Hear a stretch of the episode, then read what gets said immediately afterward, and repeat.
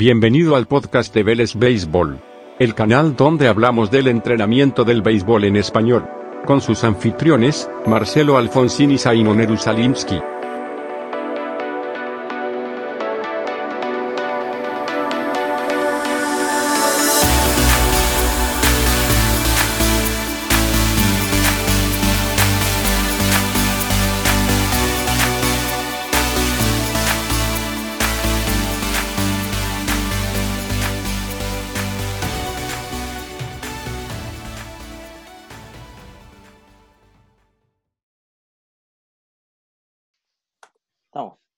Bueno, Y creo que estamos vivos. joya. Bueno, eh, nada, muchachos, estábamos hablando recién con un poco con todos, pero vamos a presentarlos a todos para, para los que no conocen. Eh, hoy vamos a entrevistar a, a compañeros de, de la comunidad venezolana en Argentina. Eh, tenemos a Samuel Hidalgo. Eh, Sammy juega para Daom, es pitcher, es entrenador de menores también tanto en Daom como en el programa de Rumi. Y Sami viene de Caracas, Venezuela. Eh, es comunicador social, eh, igual que Claudio, igual que yo. Eh, llegó a la Argentina en octubre de 2017 y Sami trabaja también en marketing desde hace 8 o 9 años y es productor creativo. Claudio es originario de Táchira, de Venezuela, eh, también licenciado en, comunicación social y periodista deportivo, eh, jugador, árbitro, entrenador, este, tanto de organizaciones como Criollitos de Venezuela como Ferro Béisbol actualmente. Y, y tenemos invitado también a Wilmer Castellano, que siempre ha colaborado con nosotros. También, este, no sé bien tu título, Wilmer, si sos comunicador social igual que, mirá vos, sos ter- terrible, nos metimos todos Simón, Simón que. Este, no, Simón, Simón no. Pero faltaba, ¿eh? Ojo. gue- Guerrero de la Y- vida. Y Wilmer está, digamos, va a colaborar con la entrevista hoy acá. Wilmer nos ha dado una mano tremenda también relatando el torneo 10 que hicimos en enero, participaron tanto Ferro como Adón. Eh, y siempre para mí es un, es- es un placer contar con él. Pero la idea hoy es que hablemos un poco de cómo es la integración de los, de, de los jugadores venezolanos al béisbol argentino, eh, cuál ha sido su experiencia, cómo, cómo la han llevado. Y bueno, la idea es hacerle preguntas, este, matarlos a preguntas básicamente, y que ustedes nos cuenten. Y seguramente todos ustedes tienen una, una, historia de, de por qué han decidido migrar hacia acá. Imagino que la mayoría son este, historias similares, pero eh, pasando un poco por arriba, por eso, digamos, lo que, quería, lo que yo quería preguntarles para empezar es eh, si cuando decidieron irse o cuando llegaron acá, esperaban encontrar béisbol en Argentina, digamos, eh, si sabían que había, o si se dieron cuenta acá, y, y nada, ¿cómo fue eso de encontrar el béisbol acá y cuál fue su, su reacción, digamos? ¿Quién arranca? Cualquiera, que ustedes quieran. Dale vos, Claudio, si querés. Voy a, voy a arrancar yo que... Dale. Bueno, yo creo que de los tres fue el primero que vine en mi primer la travesía aquí en 2014 por allá que conocí a Marcelo en aquella época. Eh, yo llegué en 2014 porque yo vine a estudiar, eh, si bien, si bien sabía que había béisbol porque me había metido por internet, había averiguado, porque había dicho, bueno, puede ser una entrada de árbitro porque mi papá fue árbitro y hacía, me hacía hacer los cursos, pero yo de verdad en ese momento estaba chico yo decía, ¿qué me va a servir a mí ser árbitro? Y bueno, terminé, terminé aquí rebuscándome la de árbitro y, vine a estudiar en un momento de que llegué, que éramos muy pocos venezolanos en, en la liga y en el país. Recuerdo que fui a Salta una, una Summer Cup de árbitro y había un, un venezolano, Michael, que es coach de la selección también. Y cuando me vio eso, la alegría, porque bueno, éram- éramos pocos en ese momento. En Buenos Aires era la selección, era la selección, no, el equipo de Criollos Venezuela, que era un solo equipo, no es lo que es ahora, que son dos equipos, y ni hay varios equipos, ni había varios equipos venezolanos como antes, había ese equipo nada más, y, y ese equipo, pues, en ese momento estaba sin trabajo, y, y la liga le exigió poner un árbitro a cada equipo, así fuera de la categoría que fuera cada equipo de mayores. Y bueno, yo dije, no, yo lo puedo hacer. Y, realmente, para la poca experiencia en terreno que yo tenía, porque yo de repente conocí un poco de reglas, conocía, pero estar en el terreno es otra cosa. Bueno, no me fue mal, de verdad no me fue bien. Después, bueno, de verdad me fue bien. Tuve que volver, tuve que volver a Venezuela por X o por Y. Retomé el trabajo que yo venía haciendo, que yo venía haciendo en Venezuela en el otro deporte que yo, yo trabajo. Bueno, yo, mi vida ha sido ligada al deporte todo el tiempo, de varios deportes inclusive. Y bueno, un día ya cuando la situación de Venezuela y mi situación laboral, yo veía que yo lo estaba haciendo muy bien y, y yo tenía usted ese plus y volví y en lo que volví volví a arbitrar. Y me acuerdo que llegué un jueves y el sábado estaba en el play metido arbitrando y en eso pues se presenta la oportunidad, Ferro, se, Ferro le faltaba un manager y, y bueno, yo con Guido Moniz y con Damián Benfato, yo siempre tuve muy buena relación con todos los chicos de, de Ferro, muy, mucho respeto cuando yo era árbitro de ellos y, y se puede decir que una, una, amistad en ese momento y, y nada, me dieron la oportunidad y de verdad que, que yo estoy bastante agradecido. Lógicamente, siempre hay cosas para crecer uno, tanto como persona, por el béisbol y, Claro. bueno, eso, yo, yo cuento lo, lo que veo y, O sea que y vos siempre trato de ese... ¿Ya conocías béisbol acá en Argentina antes, antes de salir allá para acá? A mí me causaba mucha curiosidad que, por ejemplo, cuando yo era, yo era chico, yo recordaba mucho que, que yo fui a una selección de Venezuela y el Bijandro, que bueno, él juega en Texas, yo, yo no juego a ese nivel, eh, el, el Bijandro decía, nosotros el primer juego Brasil casi nos los gana y a Argentina le ganamos por mucho. Y siempre decía que a Argentina le quedaba en el grupo y yo decía, pero Argentina, decía yo, uy. Y me quedó la curiosidad, la curiosidad. Claro. Ese grupo, ese equipo que él nombraba jugaba Chipriota y todos los 88, 89. Yo soy de esa camada, Samuel es más chiquito, más jovencito. Eh, entonces, él era, entonces yo a mí siempre me causaba curiosidad. Ellos, ellos nombraban, estaba José Tabata, que después jugó profesional también, jugó Grandes Ligas.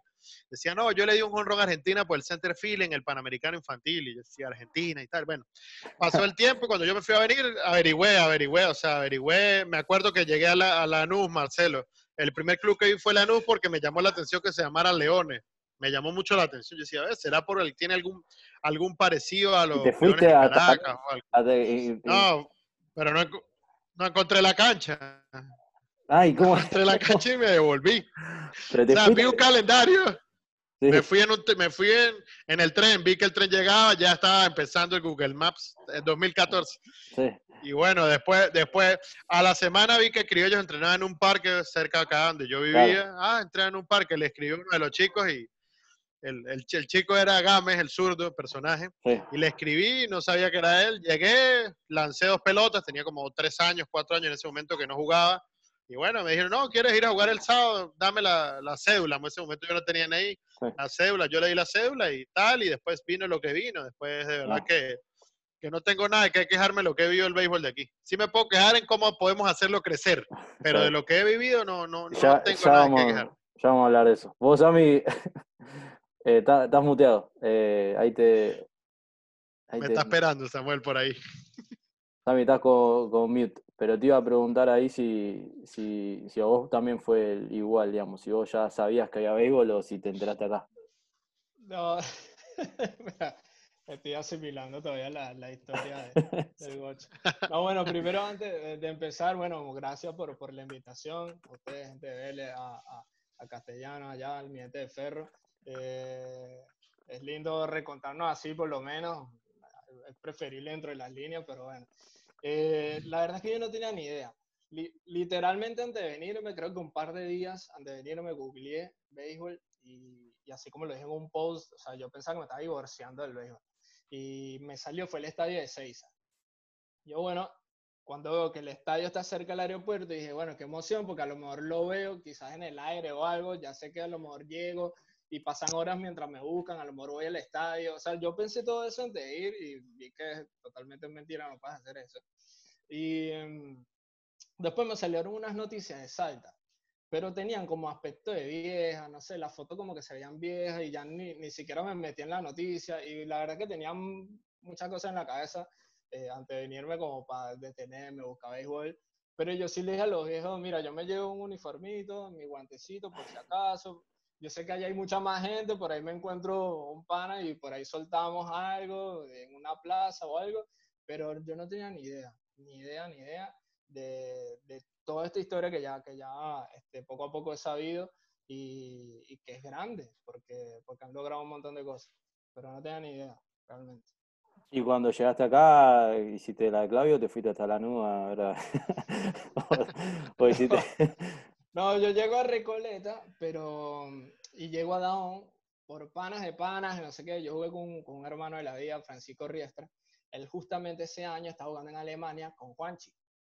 Y el año que yo llego, su papá era el presidente de la federación y él el pana este me dice, Francisco me dice, mira, no, yo voy con un pana que el papá es el que el presidente de la federación allá, y yo lo veía así como muy fácil, yo, ¿cómo es esto que tú juegas justo con el presidente? O, sea, qué casualidad, no, sí, mira, escríbele, para que juegue, escríbele al Chupa, y me manda el contacto, literal decía Chupa. Yo, ven, pero me tienes que dar el nombre de este señor, porque yo no, o sea, Chupa. ¿Qué hace Chupa? Claro, y me respondió como a los tres días, que si Alemania, a las horas, la cosa. Y no, se llama Martín Mondino.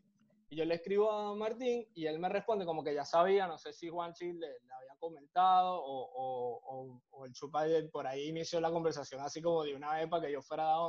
Me dijo, no, es el mejor club del país, tiene el mejor estadio, me pasó fotos y no sé qué y tal. Y yo, bueno, yo voy y me citó un miércoles para ir a entrenar.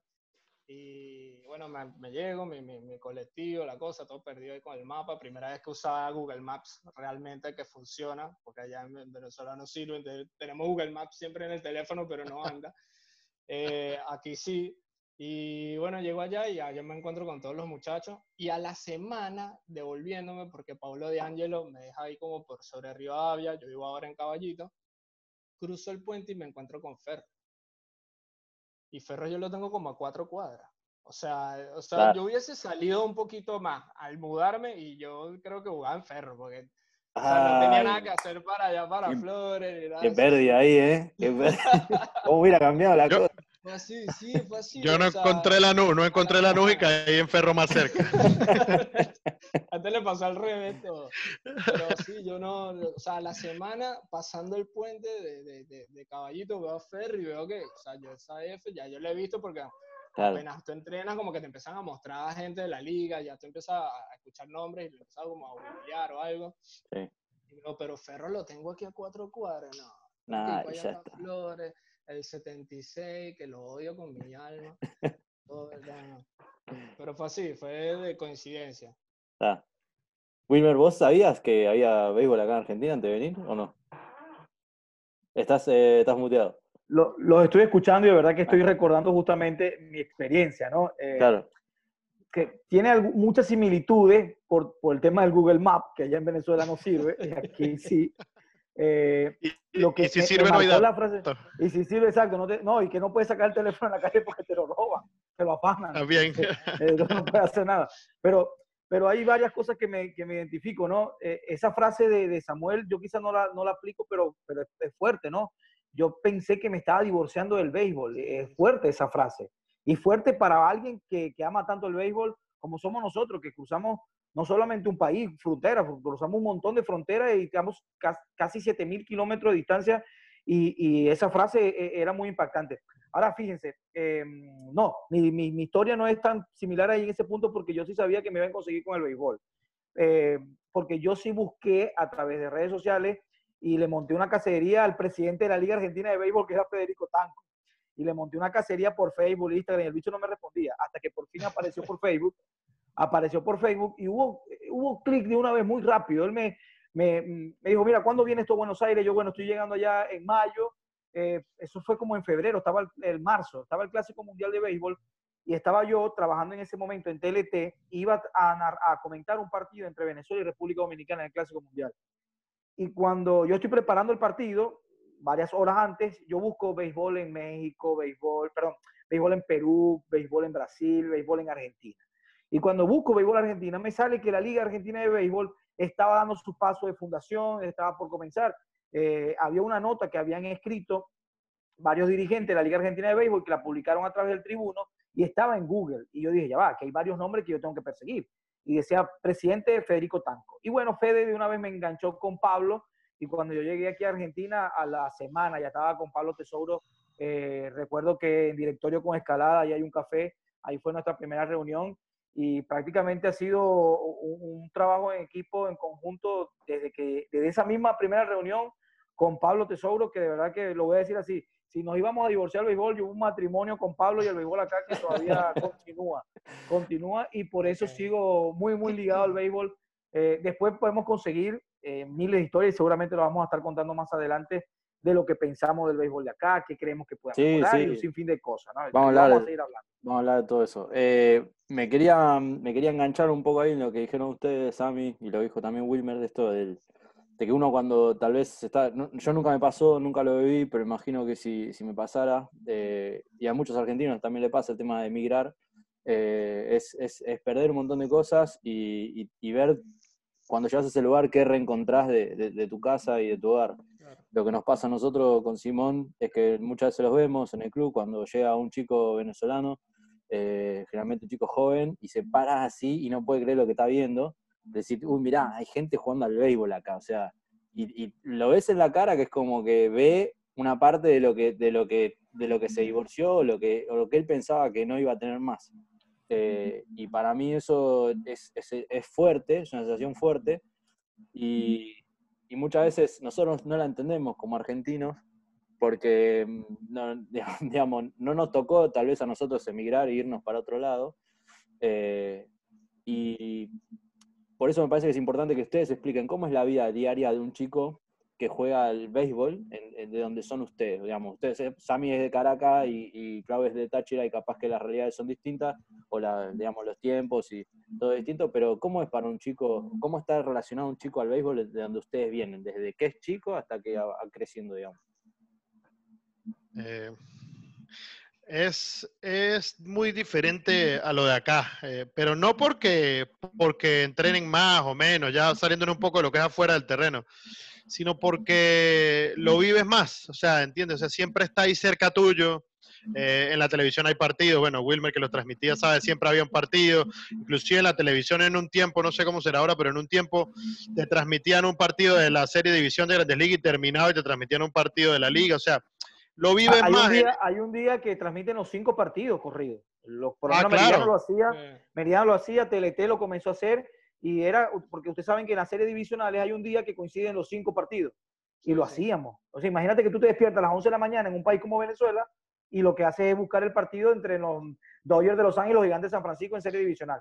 Sí. No, y, y, y no, no solo eso. Para que hiciera bulla en la casa, lo dejabas ahí sí. prendido. Y, y no solo eso, si eres una familia deportiva o beisbolera, te agarra y termina el último partido, Wilmer dice, concha, en tal estadio hay tal final y juega tal contra tal, de ahí mismo de la sí. ciudad, vamos. Y te vas correcto. a ver el partido o te toca jugar, ¿entiendes? Es o correcto. tu papá juega softball, softball que tiene más o menos, son la misma gente, son como hermanos, el béisbol y el softball en Venezuela, y tú, pues, tú tienes que ir a dónde vamos, no, yo voy al estadio tal y después termina el juego, el de las 7 y a las 9 tengo juego en tal estadio y sale corriendo tu papá. Entonces es como que lo vivieras y, y por lo menos está, estás pequeño y, y, afuera están compañeritos que son de otros equipos y te pones a jugar la, el famoso picadito, te inventas un juego, te inventas algo, o sea, es como vivirlo más. Y ya cuando los chicos vienen, yo lo, yo lo vivo mucho y, y lo hablo mucho con la gente del club de trabajo, que lo más difícil no hacerlos batear otra vez, no es que vuelvan a pichar. Lo más difícil es quitarles el desarraigo que les pega tan fuerte, porque es muy duro. O sea, si es duro para uno, que es duro venirse ahora, volver a llegar a un país nuevo, hablar diferente, hablar todo, tener todo, más cuando eres, por lo menos cuando yo que me empezaron a llegar los venezolanos, eran dos venezolanos en un equipo. No era tan fácil para ellos, ¿me entiendes? Y, y, es, otra realidad, además de, de, extrañar, extrañar es muy fuerte, Marcelo, muy fuerte.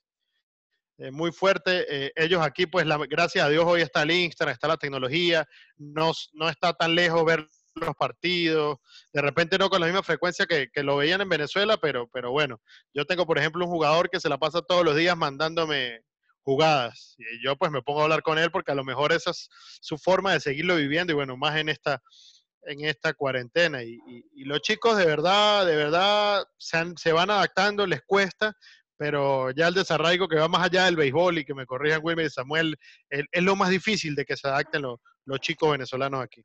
Sammy, en Caracas es igual que, que allá para, para los ocho, digamos, es, es, es un- es una ciudad mucho más grande, digamos. En, en Caracas hay más, hay más en Caracas Caracas. hay más béisbol, sí, sí. Mira. Saludos ahí a, a Juli, que se conectó. Abrazo, hermano. Este, no, es súper distinto. Incluso Táchira tiene más esencia de fútbol. Eh, Sí, más tradición de fútbol. ah, Claro, a mí me pareció raro eso, porque como, como esa es otra historia que también hay que preguntarle, ¿no? Porque fíjense, tú, tú le puedes preguntar a alguien eh, perfectamente cómo en Argentina se juega béisbol, pero también le puedes preguntar fácilmente cómo es que un gocho sabe de béisbol, porque es que allá no hay, allá no hay béisbol. Y, y también no, entra la pregunta. No, béisbol hay, lo que es que ustedes no lo conocen, es diferente. Ah, bueno, ah, exactamente, esa es la respuesta que dan aquí en Argentina. Esa es la claro, respuesta que claro. dan aquí en Argentina. Béisbol hay, lo que pasa Sí, es que nadie lo es conoce. cierto. es claro. cierto. Eh, eh, eh, y es verdad. Estamos lejos, estamos lejos, siempre estuvimos lejos de todo. Pero, pero Sí, era sí. una plaza que siempre estuvo, estuvo lista para esperar el béisbol, pero lamentablemente por temas logísticos, y que hay que decirlo, porque San Cristóbal, solamente por temas logísticos, es muy difícil llegar a San Cristóbal eh, por los medios que utiliza el béisbol para trasladarse, que la mayoría son buses, al menos que te vayas a, una, a la isla, a Margarita, a jugar con los Bravos, Claro. Pero la, la- la dinámica es autobuses en las noches, eso es de aviones Sí. muy poco. muy Y ya, y ya es un tema, eso ya es un tema gubernamental, porque si el aeropuerto lo mejoraran, creo que fuera como ir a Margarita. Bueno, pero no me hablan Pudiera ser. Claro, claro. Este, yo igual le pregunto a Sammy que, que pobre, si lo dejamos a Claudio, un, hace un programa solo. Eh, Tranquilamente. le pregunto a Sammy, cuando, cuando caíste, no, y, y- y te dijo, vas a jugar con el hijo del presidente, y, y vos dijiste, eh, ¿qué, qué tipo de nivel de béisbol esperabas? ¿Qué tipo de nivel de béisbol encontraste? La verdad es que yo, yo estaba como muy choqueado, eh, también que tenía demasiadas cosas en la cabeza. Eh, las primeras fechas a mí me fue terrible, además. Y, y he sabido que a otros, a otros panas, a Mojica, a Fran, al principio también les iba malísimo. Yo creo que llegamos con muchas cosas en la cabeza como para también tener una presión inconsciente de que, bueno, soy venezolano, estoy en Argentina, tengo que ser una estrella hoy ya. A los argentinos les pasa en Venezuela cuando van a jugar fútbol. Supongo, supongo que tú debes tener esa historia. Sí, les pasa, les pasa. incluso en la primera práctica, yo me puse hasta en el short y todo. Confianza. Yo, yo me puse en el short ahí en, en, en el club dado, yo no, yo juego todo. Yo soy pitcher, pero juego todo. Y bueno, y me puse en el short, se me cayeron todas, metí el brazo, pero este, todavía Chupa estaba activo y, y bueno, son manos de personas que, que, que estuvo jugando pelota. Eh, estaba Solari ese día, eh, que otro vi a Kevin estaba lanzando y yo la verdad que no me esperaba eso, o sea, gente que en técnica estaba muy bien y bueno, como era una práctica, por ahí estaban relajando, se les podía caer, pero no pasaba nada, eh, a lo mejor los batazos no llegaban lejos, pero es una práctica. Y cuando voy al primer juego, ahí sí veo en serio que fue contra Júpiter, veo en serio que la cosa aquí está organizada. Y, y, y la cuestión de practicar, de, de, los dos juegos, porque nosotros a esta, a esta edad ya uno entra a jugar como un ascenso, así se llama más o menos allá, y uno no practica. Uno se ve el domingo, de domingo en domingo, o de sábado en sábado, con los panas con, con, con los que tú juegas, y, y, ya está. No es nada organizado. Eh, Ahora, si tú juegas bolivariana, ahí sí tienes que entrenar y otra cosa, o, un, o, algo más profesional. Pero si no eres profesional en la pelota, ya vas a jugar y ya está, no estás entrenando. Y si te vas a una máquina de bateo es por ti, por tu cuenta y más nada. Aquí sí sentí una organización, una cuestión de respeto horario, de división de grupos, de entrenar. Yo sentía como que estaba en junior otra vez. En, en, en preinfantil, yo, ver, tengo que llegar. Hace un montón de años, ¿no? Claro, tengo que soltar otra vez aquí, me tiene que checar el manager y no sé qué, y después ya, bueno, ya entendí la dinámica y, y vi que, que, que, en verdad había muchas cosas que me parecían injustos que no se supieran, que es donde yo le reclamaba a todos, mira, aquí nadie sabe de Argentina en el béisbol porque ustedes mismos no dijeron nada y bueno, ha sido un debate que he tenido con todos los muchachos, pero, pero bueno, sí, me llevó una sorpresa tremenda. Claro, y eso, muchas de las cosas que decís a veces nosotros las pensamos. Eh, esto nos pasa a nosotros, Simón. Cuando cae un chico de Venezuela y le preguntamos de qué jugás, la, la, la respuesta que no queremos escuchar es: Yo juego de todo. todo. yo juego de todo. Yo juego de outfield, de short, de pitcher. Porque ya decís, es como si vos viene con una idea de que tal vez él, él, él, cree que está en un muy buen nivel o en un nivel mejor, y, y generalmente lo que termina pasando ahí es que. Eh, se, como decís vos, se, se autogenera una presión, ¿entendés? El jugador cuando dice, puedo, puedo hacerlo todo, y después termina rindiendo menos de lo que él espera y de lo que, digamos, nosotros ya no esperamos igual cuando nos dicen eso, eh, ya sabemos cómo ve la mano. Generalmente si viene un jugador y dice, yo juego de tercera base, así dijimos, listo, este va, este, este, va. Y, pero lo otro que también decís que está muy bueno es, es, esto de que no lo sabía yo. O sea, vos, vos decís que el nivel amateur de allá tiene menos organización que el nivel amateur que el, que, tenemos acá, digamos. Sí, fíjate, por lo menos lo que yo viví, ¿no? Eh, allá en Caracas yo jugué eh, dentro de las ramas entre Distrito Capital y Miranda, siempre eh, representé a Miranda, que un estado allá, y siempre era desordenado en el, en el, tema de que en el mismo horario de práctica de 2 a 4, de 4 a 6, eh, practicábamos las tres categorías y yo podía batear con el más grande, con el chiquito. ¿Sabes? No había como ese cuidado de ojo con las lesiones o mucha técnica. Eh, son, son, son etapas que yo viví dentro de las divisas en las que yo jugué. Eh, yo veía más organización cuando iba a los nacionales o con la selección nacional. Ahí sí yo veía un poquito más de organización, cada quien a su trabajo.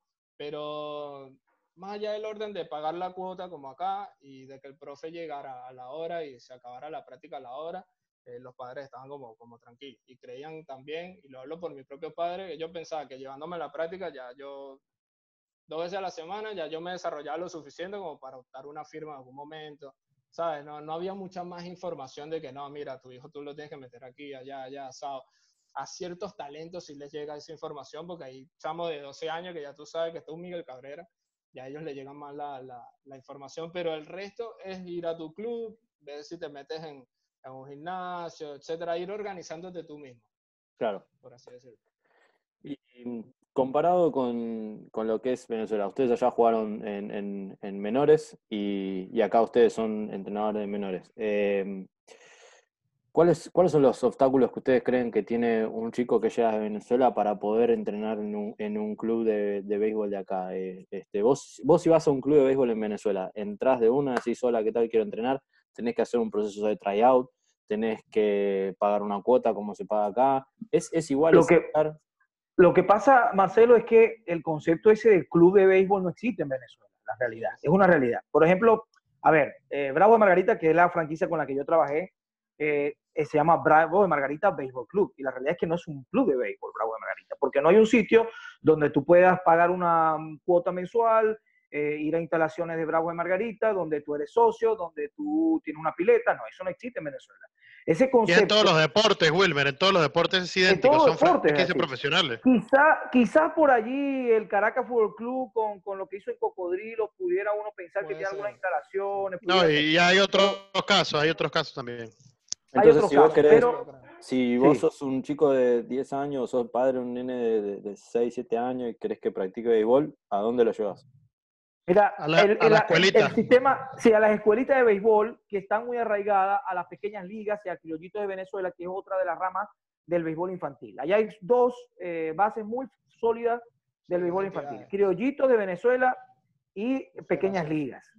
Eh, esas, esas pequeñas ligas, eh, por ejemplo, yo, en mi caso, que yo jugué pequeñas ligas, jugué hasta juvenil más o menos como 14, 15 años, pero nunca pensé que iba a jugar profesional ni nada de eso, no lo, lo, hice, no era mi meta, eh, jugaba por recreación.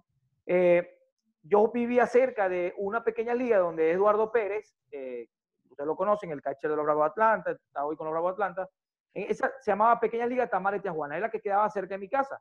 Tú vas a la sede, le preguntas a la, en, la, sede de la pequeña liga, mira, yo vivo en tal parte, que bueno, por tu casa está este equipo, llégate y pregunta. Y tú vas un día de práctica, tú hablas con el manager, le dices, miren, yo quiero jugar. Ah, bueno, vente tal día, que ese día es la práctica. Y ese día tú vas y practicas y de ahí ves si es que haces el equipo o no. Después viene el proceso de, de, de, de pagar una cuota, pero para uniformarte, eh, cualquier un sinfín de cosas. Pero pagar una cuota para estar dentro de una instalación de un club de béisbol, eso no existe en Venezuela. No, no, no. Y también existe como unas divisiones dentro de los equipos que son escuelita, equipo A y equipo E de cada categoría. Correcto. Eh, si tu hijo a lo mejor no tiene las condiciones para jugar formalmente con el equipo, que es A y B, sigue practicando en la escuelita, que es aprender técnicamente, perderle el miedo a la pelota, a lo mejor si es más chiquito, más grande, hasta que se nivele con A y B, que casi siempre es, la, es el más fuerte del equipo, y el manager de, de, ese equipo lo selecciona. Entonces, más o menos así es como el, el filtro para jugar. en Samuel, cualquier inclusive liga. hay, hay estados o provincias que te tienen, o ligas pequeñas que te tienen eh, liguitas de desarrollo, por lo menos el infantil que no es tan bueno, todos tienen su equipito de desarrollo para que los Sí. chamos tengan su turno, tengan su juego, porque si no, con los de más nivel nunca van a tener un lugar. Es, Ahora- es más allá de la competencia. Lo difícil, ¿sabes qué? Perdón, Wilmer. Lo difícil, Marcelo, ¿sabes qué? Es que allá la mayoría de chicos que están en los, en los mejores niveles en su cada categoría comenzaron jugando muy chiquitos. Claro, a los ahí hay una que categoría de cinco años, que- con claro. Claro. Con Potica y ahorita hay una, que Samuel me corrija, hay un pre-béisbol que son más chiquitos todavía, que lo hizo la federación. Hay, hay una especie de nacional, creo que son de 3, 4 años, algo así, no recuerdo bien, juegan con una pelota diferente y todo. Eh, si en, allá en Venezuela es tanta la competencia, hasta desde que son muy chiquitos, que si tú no llegas a una pequeña, llámese entre 6, hasta los 9 años, ponle que yo veo que es la frontera, ahí te va a costar mucho porque ya el bagaje de los otros en, en el crecimiento te va pegando. Y por lo general los que son, han estado toda la vida y los que firman juegan desde, desde muy niños, muy, muy, muy niños. Sí, sí, eso, es- eso Sí, está- es, es muy, es muy difícil, es muy difícil cuando uno trata de buscarle alguna comparación a- en dónde está parado el béisbol argentino ahorita y querer compararlo por lo menos con la experiencia de nosotros en Venezuela. Yo soy de los que me caigo a golpe con quien sea, pero una de las cosas que yo veo que no termina de hacer despegar el béisbol acá y marca una diferencia son los medios de comunicación. Mientras un canal argentino no transmita béisbol, que un niñito de 4, 5, 6 años vea a, a un, no sé, voy a poner un nombre, Agustín Ticera, eh, consumiendo un turno y decir yo quiero ser como Agustín Ticera, eso no, no es muy difícil que, que, que se genere un arraigo con el infantil. Porque uno desde pequeño, de los 5 años, uno quería ser Andrés Galarraga, uno quería ser Omar Vizquel, los de hoy quieren ser Miguel Cabrera, José Altuve. Y es muy Johan difícil. Santana, que es gocho. Yo- Johan Santana. Entonces, hoy en fútbol, niños de 3, 4 años quieren ser Messi, Di María, no, bueno, Di María no, eh, que quieren ser Messi, Eh, quieren ser hasta, no sé, cualquiera, porque tú prendes el televisor y, y- y todo es fútbol. Entonces, ahí hay un, un- una diferencial muy complicada en el tema cultural eh, y sé que los muchachos Y- lo comparten porque, porque nosotros desayunamos, almorzamos y cenamos béisbol. claro. sí, Wilmer, yo en el, en el suramericano, eh, Marcelo, veía una imagen que me llamaba mucho la atención, ¿no? Porque yo veía, eh, sale campeón Argentina y desde arriba se veían todos los chicos que entraron, que eran de, de las menores de todos los clubes. Había un grupito, los de Daón estaban con los que jugaban en Daón, dando la mano, los de Ferro todos saltando con Guido, los de Vélez con Sebastián García, eh, Júpiter con, con este muchacho, con el gato, este Arrube, y, y yo decía, eh, eh, ahí es donde está el, el- donde ellos tienen el arraigo en el club, hay que buscarle la vuelta. Y empecé yo a imaginar, pero bueno, ya es otro Sí, tema. no, pero está buenísimo lo que decís. Eh, en un momento íbamos a hablar de eso. Y, y aprovechemos ahora. O sea, mm, yo a veces veo como que los chicos de acá, de, los chicos de Venezuela, tal vez allá, a los 10, a los 12 años, ven nítida la posibilidad de dedicarse a esto. O sea, la ven nítida la posibilidad de llegar, o, o- o digamos, la ven más posible de lo que si vos le decís a un chico acá, incluso a un chico con condiciones, eh, la posibilidad de, hey, ojo que podés ir, ir para allá, ir a grandes ligas, o sea, incluso a un chico con condiciones acá se lo decís y, y te miran raro, te miran como diciendo, no, no sé, eh". ya me Eh, pasó, ya me pasó. y es como dice Wilmer, tal vez es el tema de, de que, de, que, de que no lo ven posible porque si vos no lo ves en la tele, si vos no lo ves en, en la vida diaria, no lo ves a tus ídolos lograrlo, es complicado. Este, y, y mucho de lo que dice Claudio es, es, es, es, es- es tal cual. Para mí los clubes eh, fomentan la competencia que hay acá, lo dijo Sami antes, o sea, los clubes te exigen, te, llevan para adelante, te ponen horarios, te dicen tenés que venir a tal hora, tenemos que hacer esto, tenemos que hacer lo otro. Eh, ¿Cómo hacen ustedes para, para tratar ahora que son entrenadores de acá de Argentina, para tratar de, de- darles ese hambre a los chicos que, que los argentinos o acá en Argentina no, no lo tenemos o, nos cuesta más vi- visualizarlo? Me- parece que, este, o sea, yo, yo entiendo cuando el diferencial de hambre, porque también tienen hambre, y yo respeto muchísimo a todos los que juegan béisbol porque en verdad lo hacen porque les gusta.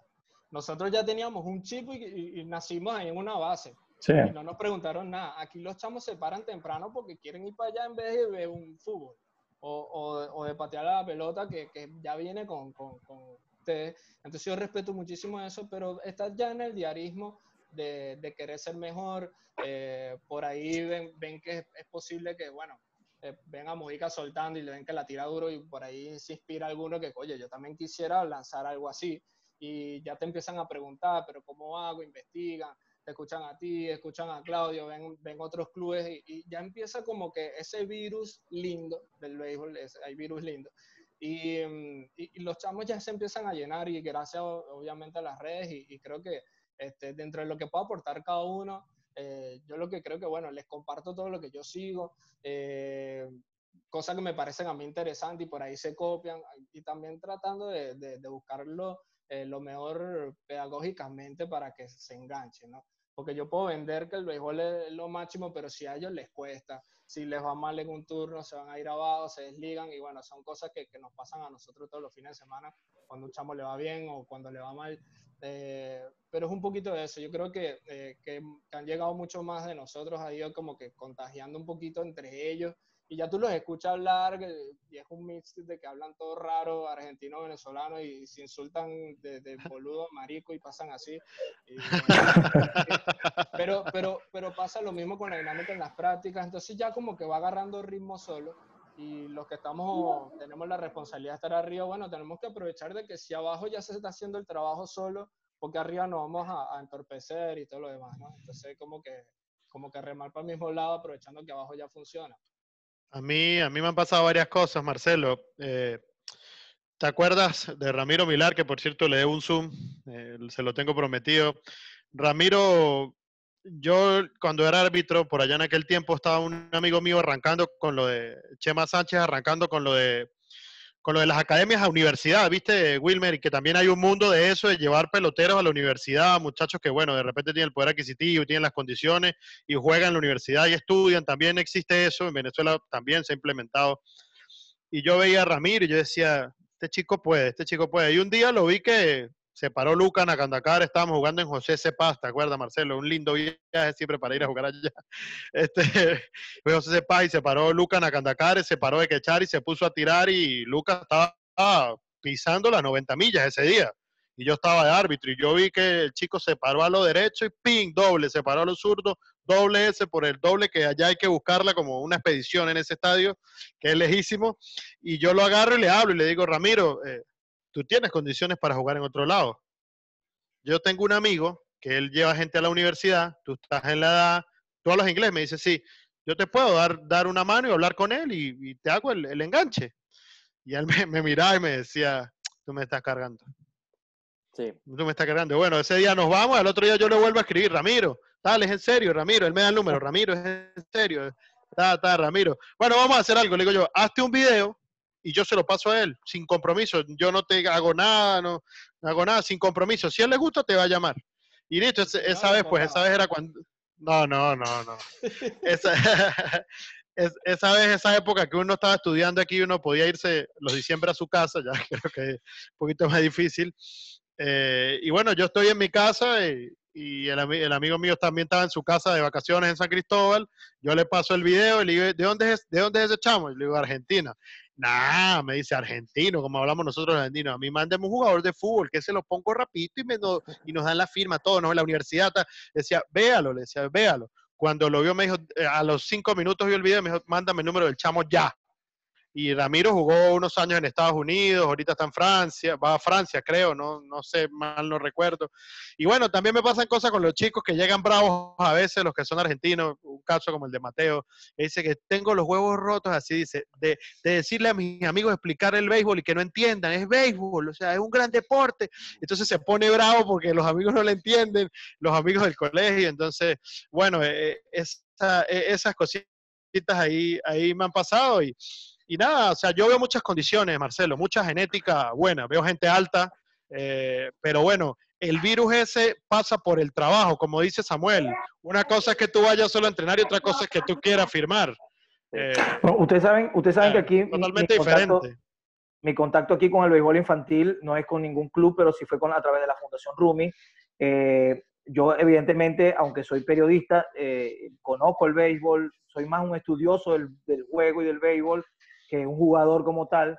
era incapaz en algún momento de agarrar a un jugador y decirle, mira, estás haciendo el 5 con el codo abajo, no.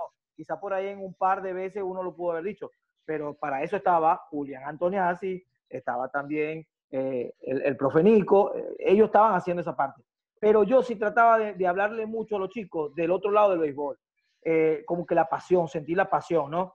Yo traté en, los dos, en las dos temporadas que hice el documental el reality Rumi, un sueño hecho realidad, de transmitir esa pasión. Yo ponía músicas dramáticas, música de emociones, para que los chicos se, se engancharan, ¿no? Con, con la pasión y, y, esa emoción extra que te da el béisbol, más allá de, de pegar un honrón, sino el sentir todo eso, ¿no?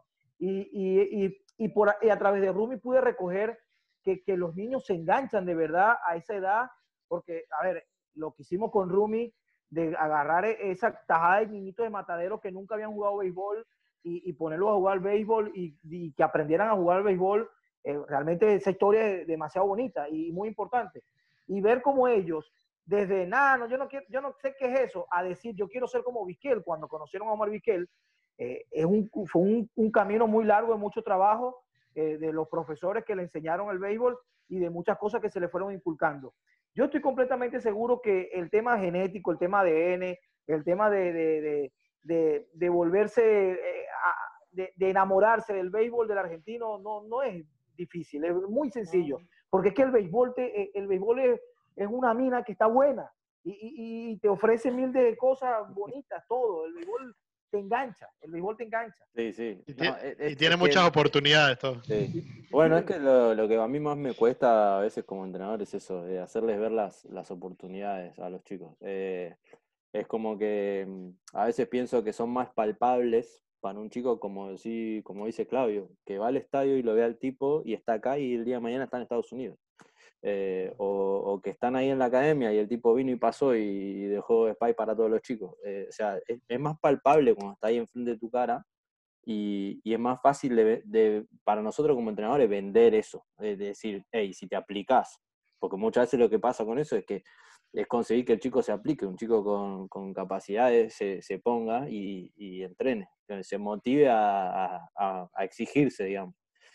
Eh, pero es un trabajo, digamos, no, no digo que, como dice Wilmer también, hay que hacerlo desde la dirigencia, eh, eh, dando más difusión de las redes sociales, como dice Sammy, de mostrarle a los chicos cómo, cómo hay que hacer, cómo es, y mostrarle también el camino de que, como, como pasó con Claudio y Ramiro, o sea, si, si tenemos condiciones, mirá, hablas con este tipo, le mandas un video y pum, y de repente Ramiro se convierte además en un ejemplo para otros, o sea, porque, porque nosotros lo hemos usado. Y seguro en Daom también tienen un ejemplo para decir, este, mira, mira Julián. Mirá, el, el, hermano de Nico Solari. Claro, mirá, el Julián. hermano de Nico Solari. Y son, y son buenos ejemplos. Eh, pero bueno, eh, digamos, eh, es parte, es parte de, de, del camino ese. Pero, pero la motivación, la motivación a un chico argentino, yo hice un live con uno de los, de, de los íconos del béisbol actualmente argentino, eh, muy bien conocido por ustedes, y él dijo algo eh, que para mí eh, eh, me lo voy a agarrar, pues, para repartirlo. Él dijo, ¿qué mayor motivación para un chico argentino convertirse en el primer argentino en las grandes ligas? ¿Qué más quieres que eso? O sea, eso me lo decía Peto Cipriota en ese live. Y de ahí tú puedes agarrar un millón de historias para repartir a estos chicos. Claro. El tema es que tú, tú eh, ¿cómo llegar a ese punto? Ah, ¿Cómo no, llegar Winter, yo también lo entiendo eso. Claro. Lo entiendo, pero decirle, tienen que sentir decir, lo que ve el deporte. Sí, pero, pero yo creo que... Ni siquiera, ni siquiera ven en los juegos de grandes ligas y no pueden entender la magnitud de lo que significa ser el no, primero. Por, por, eso, no, no, no, digamos, para mí, para mí decirle a un chico puede ser el primero en ser de grandes ligas es lo mismo que decirle puede ser el primer argentino en pisar la luna. O sea, para, para mí ellos no ven una diferencia entre las dos. es que en serio, en serio, y, o sea, lo ven las, dos, frase... las, las, dos tan lejísimos para ellos, para los argentinos, para los argentinos las dos tan lejísimos. Entonces... Bueno, ¿y qué, pero qué motiva entonces en sus, en sus diferentes clubes, tanto en Daón, Ferro, en claro, vez de a los chicos. O sea, cuando que... tú le dices de 12 años, mira, vamos para adelante. Por, bueno, voy a empezar a, a, soltar algunas locuras, ¿no? Eh, mira, concéntrate, entrena porque te consigo una beca. Por la beca de la, de la selección. Vamos, sí, vamos sí, para todo, adelante. Todo, todo lo que tenga Pero no puede ser. Yo como digo siempre, eh, como está acá. ¿Por qué se ríe Samuel? ¿Por qué ve que selección, selección y Samuel se ríe? No Todo entiendo. porque eso es trendy topic por un lado que no. Toquemos, toquemos todos los temas, chicos. No hay, no hay censura. Eh, pero vale, es válido. O sea, es como digo a Juli y a Simón acá a veces. Yo toco todos los botones, Wilmer. O sea, si, si, si tengo que ir con la beca, o mirá Milar, o mirá, podés ser el primer argentino grande del día, o mirá este tipo, la novia que tiene, mirá el auto que se compró. Estudiar en la universidad, estudiar en Estados Unidos en una gran universidad a través del béisbol es una oportunidad. Sí, sí, todo. Sí, sí, la, ine- la inercia ha ido llevando a eso. Este, como te digo, abajo ya se está fomentando un trabajo eh, muy lindo que yo creo que, que nosotros deberíamos eh, o podemos, tenemos el chance de aprovechar y de dirigir a esos chamos, no solo a que descubran su pasión, sino que eh, todos tienen un talento que pueden explotar y, y pueden aprovecharlo mucho a través de este deporte, que puede- porque pueden viajar, pueden conocer gente, este, todo lo que ha pasado con, con aquellos que han firmado, Juan Chipeto, eh, Juanpi, eh, son referencias que todavía están muy cerca para ellos y yo creo que la inercia ha, ha sido este, como seguirlo. Pero también la competencia que, que- que ha venido de afuera, porque bueno, dominicanos, colombianos y no sé qué, eh, ha crecido en, en esa química. Yo, yo insisto en eso. Yo creo que abajo ya, ya el trabajo se está haciendo solo y eh, es una explosión que le tenemos que dar nosotros. Yo, Samuel, yo de verdad me siento muy orgulloso de que los venezolanos estemos colaborando tanto porque yo vi este béisbol cuando no había muchos venezolanos y siento que, o sea, con el- la disculpa de las otras inmigraciones que están en el béisbol, siento que los venezolanos son los que más le han puesto el pecho, cada uno en su forma, en adultos poniendo más equipo, los chicos llegando, los entrenadores, Wilmer como comunicador. Porque, veo- montón, bueno, ese otro No, pero, tema. pero ¿sabes cuál es el diferencial? Pero ¿cuál es el diferencial? Que hay una base digerencial Claro. sólida argentina. Porque si, a ver, yo pongo el ejemplo siempre de Chile. En Chile están tratando de meter el béisbol, el béisbol, pero pura gente extranjera y hay poquitos chilenos jugando béisbol. Entonces ellos dicen como que no, eh, yo no quiero jugar ese deporte de extranjeros. No, aquí yo me consigo con un montón de dirigentes argentinos, con un montón. La primera vez que yo vi a alguien jugando béisbol fue el equipo de Daón de softball, que por cierto estaba también Julián Antoniazzi. Ahí, ahí había unas estrellas jugando softball, cómo cogían rolling como si nada, y yo decía, Dios mío, estos tipos juegan al máximo nivel. O sea, aquí hay béisbol desde hace muchos años, llegó al mismo tiempo que en Venezuela, y quizás ese es el gran diferencial y por eso que lo que faltaban eran activos, pero la base estaba. Y ahora, por supuesto, lo mejor, yo estoy completamente se- seguro que está por venir por el montón de chiquitos que, que están ahorita llegando y que van a, a convertirse en argentinos en un futuro y que van a estar este, metiendo mano, como dicen, con el béisbol eh, siendo extranjero eh, eh, y creando una competencia sana con el nativo. Sí. Eh, lo que tiene es que dejar de marcar una diferencia entre el extranjero y el, y el argentino, no. Es, es igual. Te, te tengo la Es fórmula. igual, es igual. Mira, No, no, no, es igual. Te tengo la fórmula para dejar de marcar esa diferencia. Bueno, pará, pará, pará. En, lo- Antes, en los nacionales, en los nacionales no debería haber cupo de que no, que No, que claro que extranjero, no, no. no, eso, claro que no. Estamos, estamos no debería existir. Mira, bueno, Te lamentablemente. tengo la respuesta. Va- dale, da- dala pues. suelta. Pero Dale, pará, dale, pará, pará, pará. dale. Antes, antes, que va- antes que vayamos ahí, porque vamos, vamos por el camino que, que quiero ir. Lo que quiero que me expliquen ustedes, y esto a veces, muchas veces nos lo preguntamos, es, yo veo, eh, llega jugador venezolano y tiene dos opciones. O, va a un club formado por jugadores venezolanos, que hay varios, y están, militan generalmente en la segunda o tercera categoría, eh, criollo, black sox, o lo que sea, o va a un, a un club, eh, no, no quiero decir organizado, porque está, que está en la federación hace rato, digamos, Daón, Ferro, Vélez, ¿sí? Eh, y cuando llegan los chiquitos, los chiquitos van a esos clubes. ¿Por qué es que los jugadores venezolanos no han podido, que esto es donde han fallado las otras olas migratorias también, o sea, las, otros, las otras nacionalidades que se integraron a este béisbol, no han podido formar menores, no han podido eh, hacer su propio club y, y tener su propio club y crecer a partir de ahí. Entonces, ¿cuál, Por, cuál puede por una ser? cuestión de necesidad, Marcelo. No, no, es muy difícil. recursos, Es muy de difícil de recursos Sí, esa, es la, esa es la clave. Criollos, que es el, es el más viejo de los venezolanos, es Criollos. Criollos tiene muchos años aquí, en unos 5 o 6 años debe tener comparación con los otros, por eso digo mucho. Criollos eh, entrena en un parque y cómo formas unas menores en un parque, ¿me entiendes? O sea, es muy difícil, además. No, Además. Además, no, pero es que no solo eso. Para mí sí se puede. pero es que no solo eso, es que además muchos de los venezolanos pues no son gente establecida, que llegan a, pelearla, a hacerse un futuro aquí. Y eso lleva un tiempo también. entiendo, pero por eso ahí donde me imagino que está el rollo que me imagino también pasa, perdón, en Chile. Si hay tantos venezolanos que quieren organizar un club, pero a lo mejor ningún chileno puede invertir, no avanza nada. Eh, eh, o sea, lamentablemente también depende mucho del recurso, porque a lo mejor otras nacionalidades han querido, pero no han podido. Y nada más se organizan los panas grandes que trabajan para lograr cierto nivel. Pero claro que a lo que voy es, para mí, para mí sí es posible. O sea, si no estamos hablando de un club que son nueve pibes y se juntan los nueve y juegan los nueve. Esto estamos hablando de un club que algunos tienen hasta tres equipos. O sea, si vos, si vos te, organizaste. Esperemos que nazcan, esperemos que nazcan los hijos y eso lo van a hacer.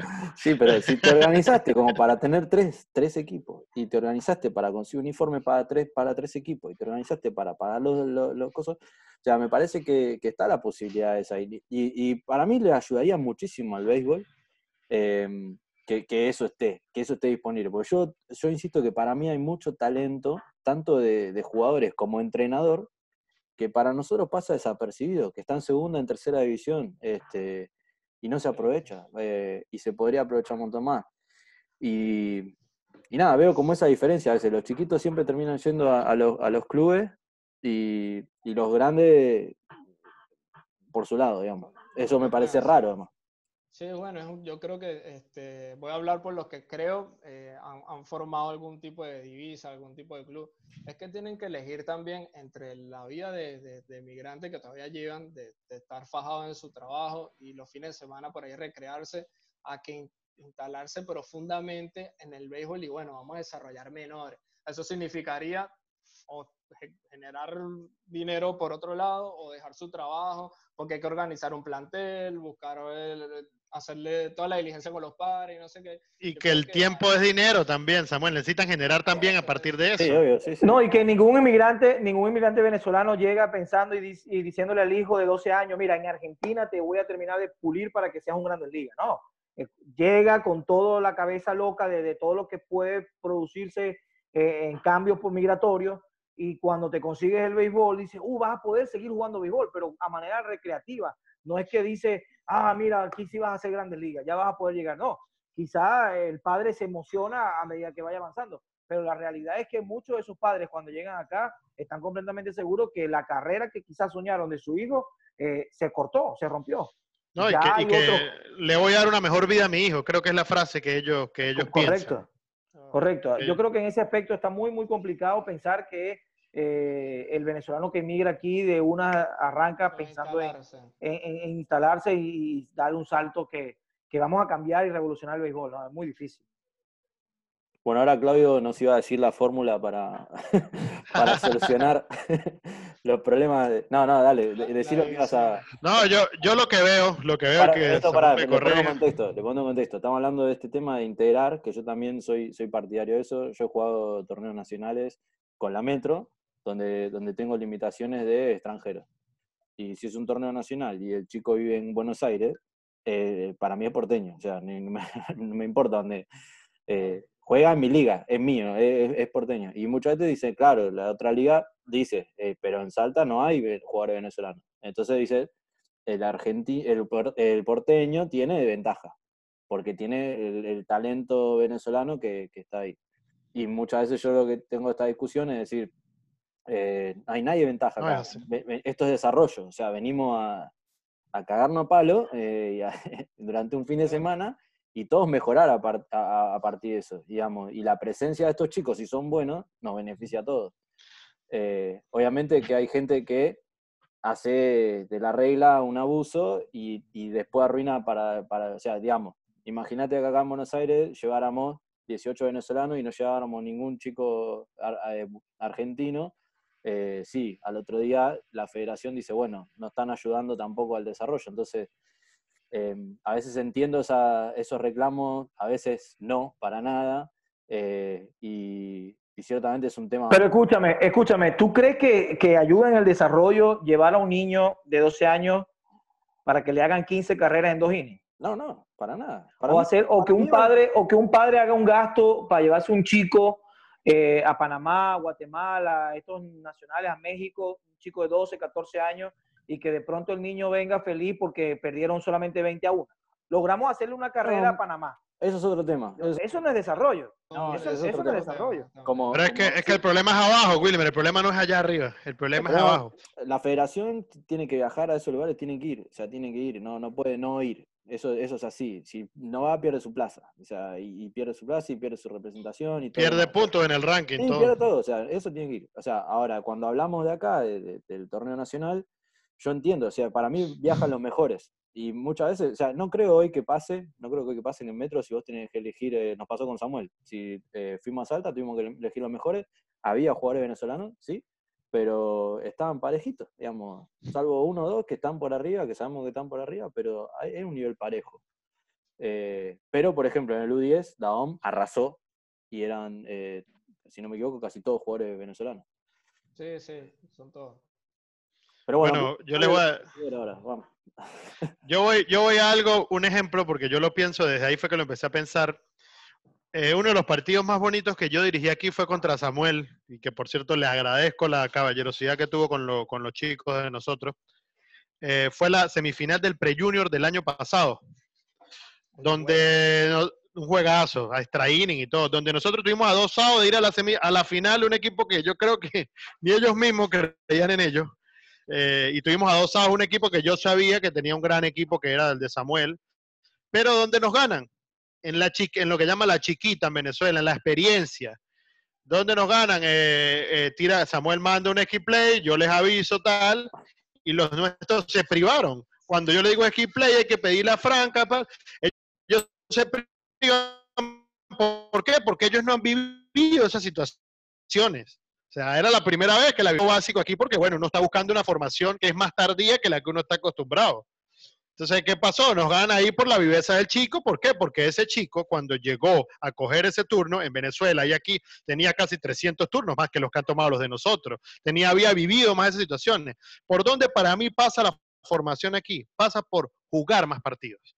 ¿Y qué pasa? Eh, yo veo, por lo menos vi una regla que me chocó mucho y, y lo reclamé, pero bueno, de repente no fue la forma que lo hice, no porque lo hice agresivo, sino porque no lo hice cuando lo tenía que hacer en el sentido de, por ejemplo, vi una, una, regla del torneo pasado que habían con los catchers. Los catchers tenían límite de inning.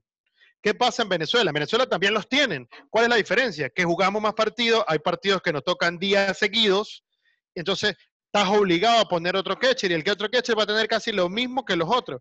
Y por ahí pasa. O sea, si tú quieres hacer un edificio, tienes mucha plata y te ponen dos ingenieros, tú vas a contratar al que hizo 50 edificios, no vas a contratar al que hizo 4. Entonces, yo veo por ahí la cosa. Nosotros tenemos que organizarnos como liga y como país beisbolero en función de que los chicos tengan más calidad de organización en sus partidos y más cantidad de partidos.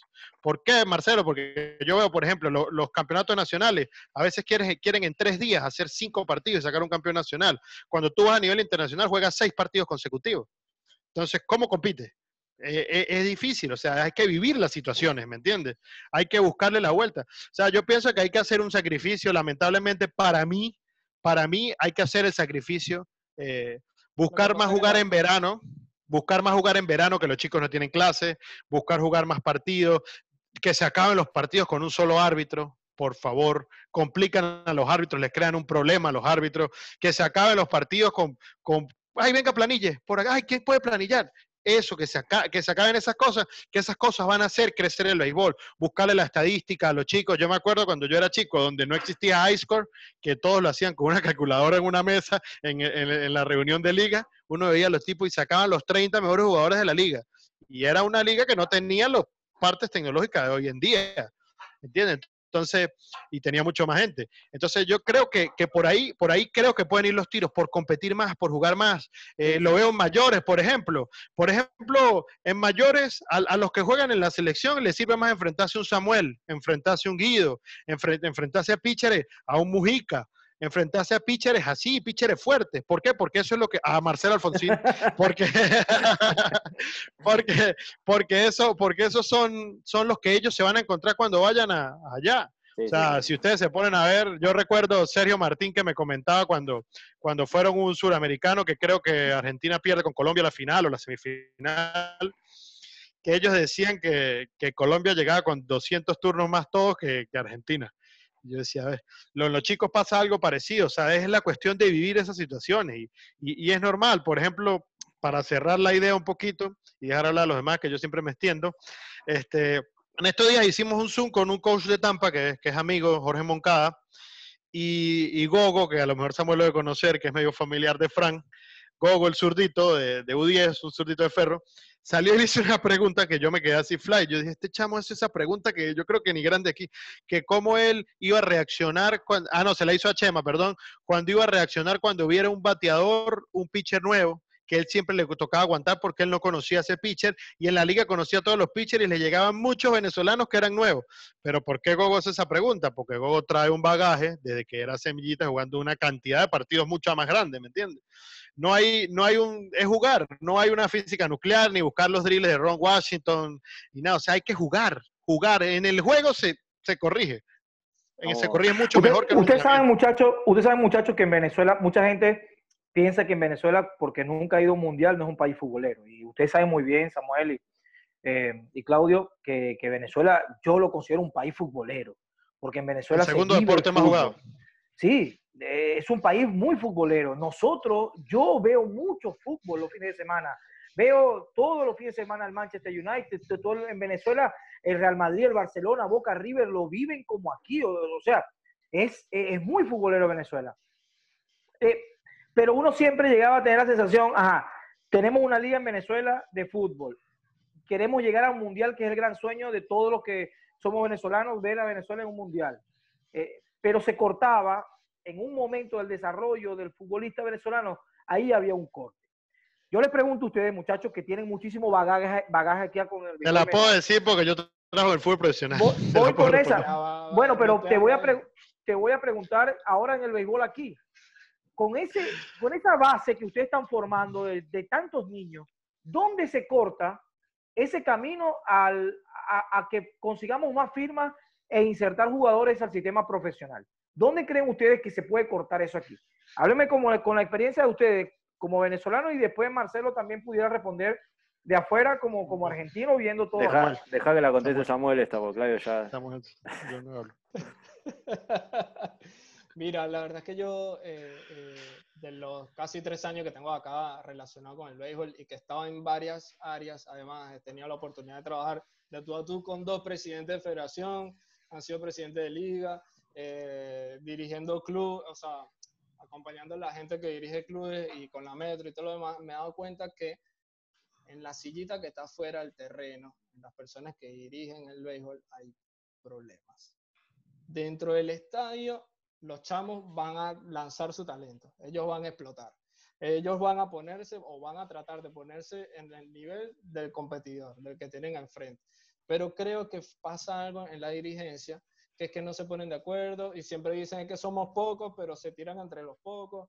Es que si tú dices más, si tú tienes aquel, cargo, el otro no. Entonces yo creo que ahí se empieza a diluir todas las oportunidades que, que, se puede explotar desde cualquier talento. Ah, muy bien lo decía Claudio, aquí hay talento deportivo.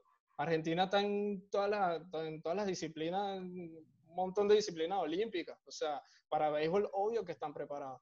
Y, y falta una que otra cosa para que alguno pegue.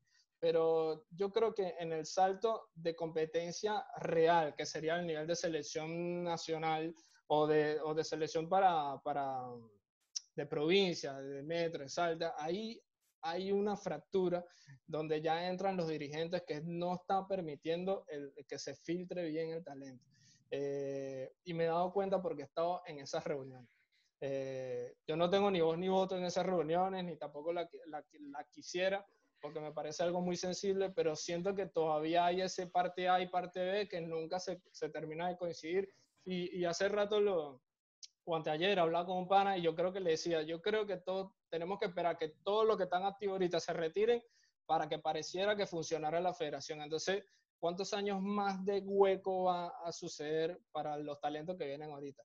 Eh, ahí es donde yo, o sea, no sé más qué decirles, porque ellos, o sea, ustedes que están activos, todos los que están en la selección mayor, pareciera que tuvieran la fórmula para que esto mejore pero para que esto mejor estamos hablando políticamente, porque en lo, en lo, deportivo ya cada uno está poniendo su granito.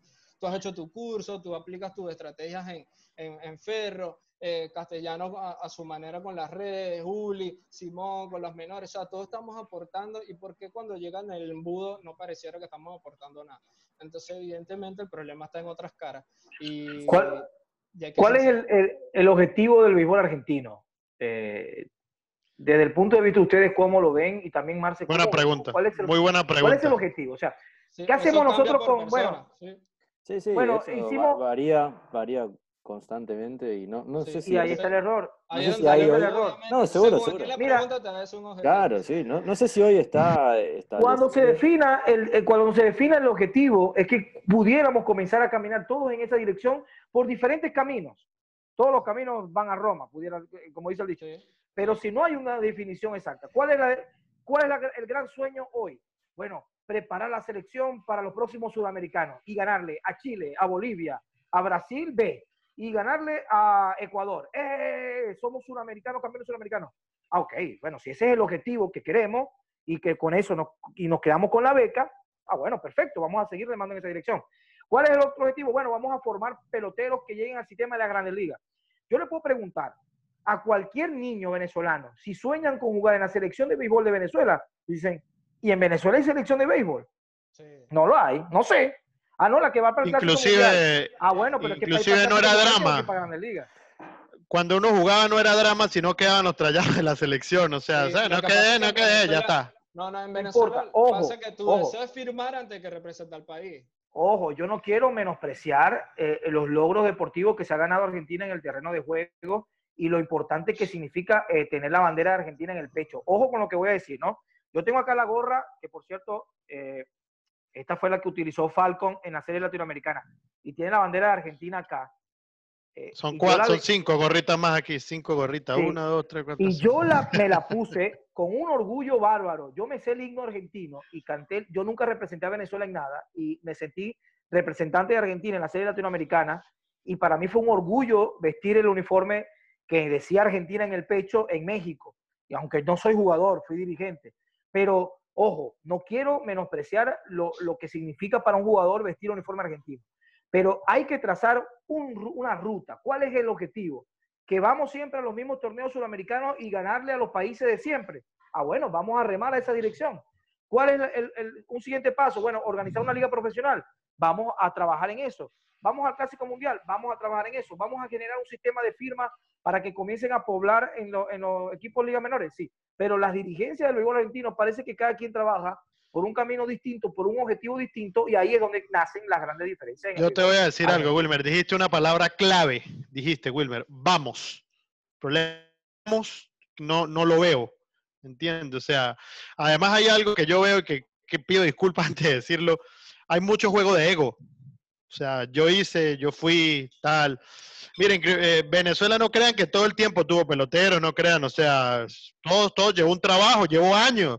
Eh, Criollito de Venezuela eran dos tipos, Orlando Becerra y el productor del Vecchio, que estaban locos, hicieron un estadio en Caracas y empezaron, empezaron, empezaron. La pequeña liga vino en Maracaibo y empezó y empezó y empezó. En los 90, eh, en los 90 que estaba un, un tal Omar Vizquel en su pleno apogeo con los indios de Cleveland, que ustedes pensarán que Omar Vizquel es, es, parte de un gran grupo de venezolanos estrellas del béisbol. La realidad es que no. Omar Vizquel, Andrés Galarraga, eh, Luis Ojo, eh, Wilson Álvarez, Felipe Lira, quizás, eran muy pocos los venezolanos que en los 90 eran jugadores activos, estrellas en el béisbol de la Grande Liga. William Cañate. William Cañate, anillo de serie mundial. Eh, la gran explosión vino después del 2000. Venezuela gana su primer saillón en el 2000. O sea, el primer MVP fue Miguel Cabrera hace 7, 8 años. estamos hablando y la explosión de las academias. La explosión de la, la explosión de la academia fue algo muy importante para Venezuela que no la creó un venezolano, eso hay que decirlo. el precursor de eso fue un, húngaro que me corrija Wilmer, el eh, Andrés Reiner, que fue el que trajo, buscó todo para hacer un poco de academia. Trajo Houston, creo que fue la primera. y después se pegó Tampa Bay y se pegó un montón de, de, de academia. Otra cosa que también veo que afecta mucho el desarrollo en el béisbol argentino es el, tema, pero ya eso es algo que está muy arraigado y es imposible luchar contra esa corriente. Es el, el, está muy organizado, hay muchas, muchas partes importantes del béisbol argentino que tienen mucho, mucho apego al fútbol, a la organización del fútbol. Y no funciona así el béisbol organizado. Por ejemplo, que un jugador se forme en Daón, un jugador que pague una cuota, vamos a poner un ejemplo un argentino, que pague una cuota mensual y que él va a jugar béisbol y ese chico firma en grandes ligas, firma grandes ligas, ¿qué pasa con el dinero de la firma? Daón le va a pedir plata. Daón va a decir, yo te formé, no puede, no hay nada, un aval económico, al contrario, más bien te estuve pagando mensualmente para que me dejara utilizar sus instalaciones. Y eso es algo que debería corregirse, porque ese pudiera ser un camino de desarrollo. Cuando Vélez firme a un jugador de grandes ligas y los tipos que mandan en el fútbol de Vélez le digan que firmaron a un chico de béisbol, un equipo por 500 mil dólares, le va a decir, oye, ¿y nos quedó plata de esos 500 mil dólares? Sí, nos quedó el 30%. Ah, pero entonces es interesante lo del béisbol. Pero mientras ese lazo no ocurra legalmente, no va a pasar ninguno, no va a pasar un boom estamos, organizacional importante. Dos mil por ciento de acuerdo en, ese sentido. La, famosa academia, Wilmer. En, en, Venezuela hay academias en todos lados. Bueno, en San Cristóbal hay tres. Claro. Tres. Bueno, en, San, Cristóbal, que lo que hace es el fútbol como loco. Hay tres academias. Bueno, que el, equipo más grande del fútbol eh, venezolano para mí es el, es el el Deportivo Táchira, gracias, bueno, Gracias por recordarlo, gracias. Excelente. Bueno, aunque, aunque hubo un día que fui con Meridiano y nos pegaron unas piedras ahí en los camiones, pero no importa, no pasa nada. No, pero es normal, eso pasa, copiamos.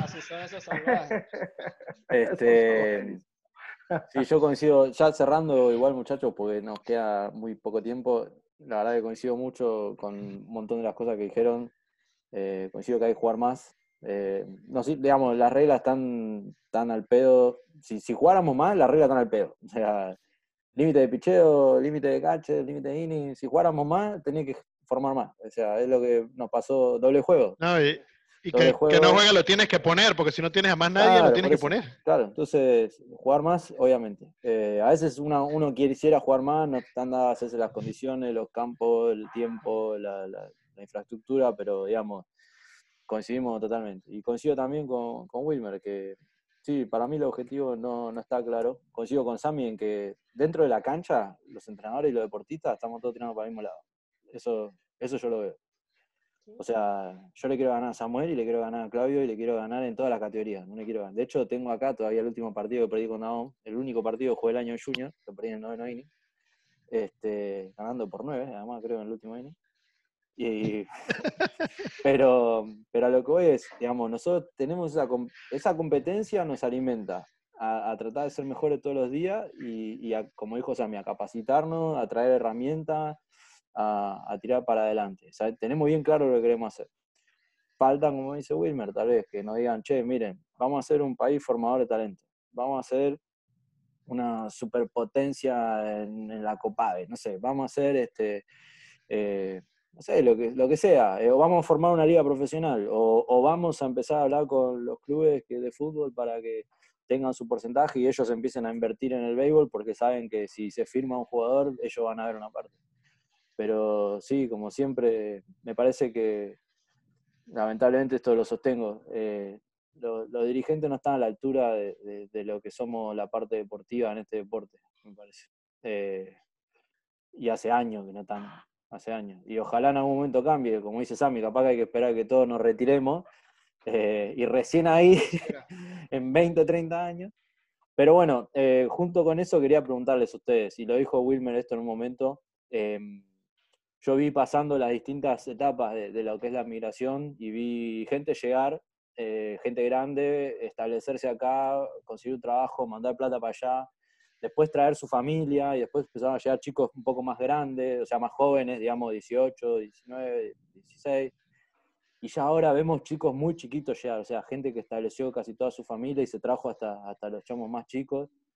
Y como dice Wilmer, tal vez el, futuro acá es que, que, esos chicos crezcan a la par de, un montón de chicos argentinos y, formen una nueva generación eh, de béisbol que, hasta ahora no vimos. Y, tal vez hasta, no sé. Yo, yo lo intenté, mi, esposa y yo, mi esposa y yo lo intentamos. No, yo lo intenté, yo le dije a mi esposa, vamos a jugárnosla, vamos a buscar el primer argentino en la Grandes Ligas, pero no salió hembra. Así que no, no, no tengo chance ahí. Yo soy formador de niñas. Pero bueno, pero, pero hay otras oportunidades también. ¿Cómo ven bueno, vamos a ver. ¿Cómo, ¿Cómo, ven ustedes a esta próxima, digamos, ¿A dónde ven que va esto, digamos? Si ven, si lo ven desarrollándose por algún lado, los ven a los chicos establecidos.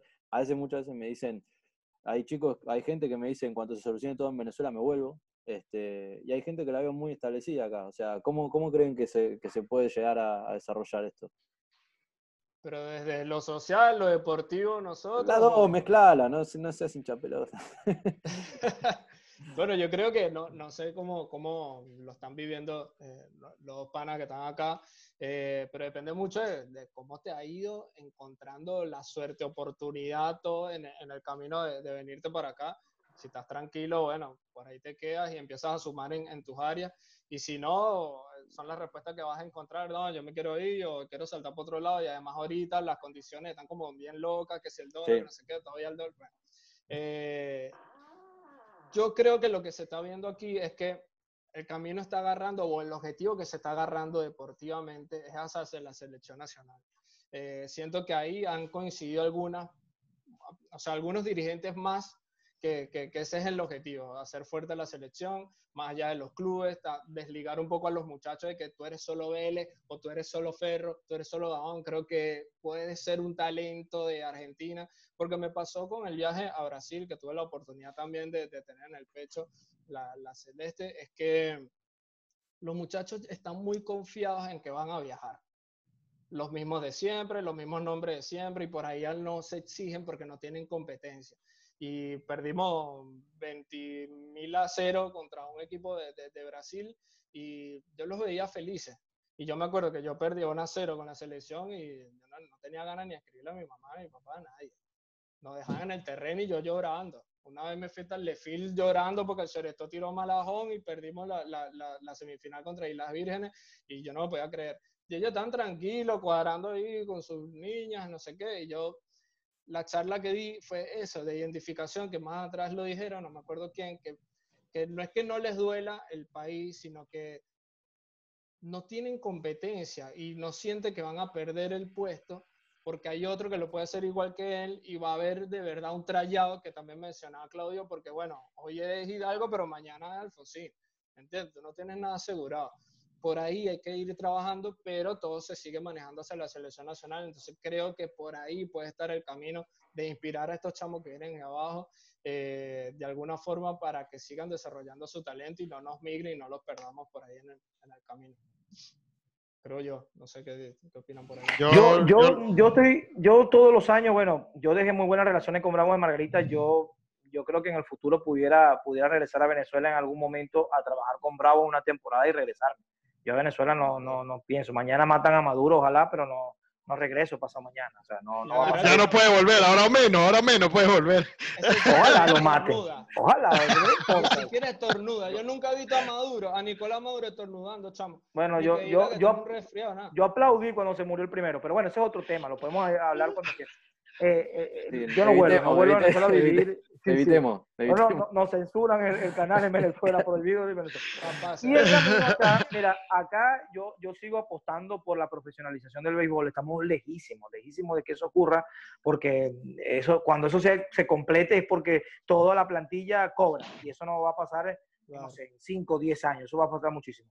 Pero yo sigo apostando al béisbol organizado.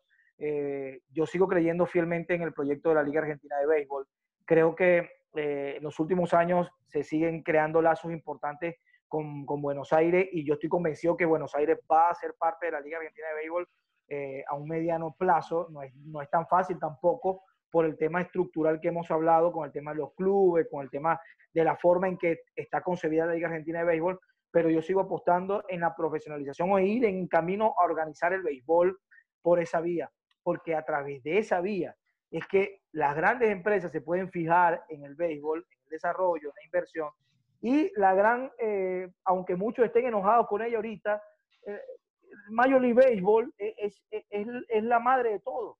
Y la madre de todo, para el crecimiento del béisbol, mira más a los países que tienen una liga organizada, una liga semiprofesional o profesional, que al resto de los que están jugando béisbol amateur. Ellos dicen, no, sí, nosotros invertimos, invertimos por allá en tal. Pero fíjense el caso de Brasil, tuvo mucho que ver un activo, o en ese momento ya un retirado, pero una estrella como Barry Larkin tuvo mucho que ver en el desarrollo del béisbol eh, en Brasil. Y, en Argentina, lamentablemente, todavía no ha llegado el primer loco que diga, mira, yo soy, no sé, Omar Vizquel, y aquí está 50 mil dólares para que formemos dos academias. Y aquí está un profesor que yo lo pago al mes. No ha pasado eso. Pero creo que ese es el camino en, en mejorar un poco la organización de clubes y buscar una fórmula que haga crecer el béisbol organizado. Eh, yo copié muchas cosas. Eh, lo que dijo Samuel de la motivación, viene, eh, con el equipo este de Ferro, que yo conté en la semifinal, una de las cosas que yo salí contento ese día, entre comillas, fue porque yo logré que unos chicos que le daba un poquito a un grupo, no a todos, que le daba igual ganar, yo sintieran el dolor de haber perdido cuando estuvieron tan cerca eh, de llegar a ese objetivo. Y bueno, creo que en ese momento Guido y yo, Guido que era coach, hicimos, hicimos el trabajo. En lo que habla Wilmer, eh, para retomar un poquito, yo también estoy de acuerdo en lo de que hay que profesionalizar el béisbol.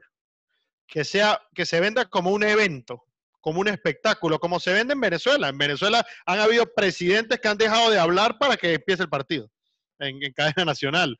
En Venezuela va eh, un, bueno, Caldera, pero lo hizo no, pero, pero, escúchame, también Maduro también una vez lo hizo, lo hizo porque alguien le dijo por ahí.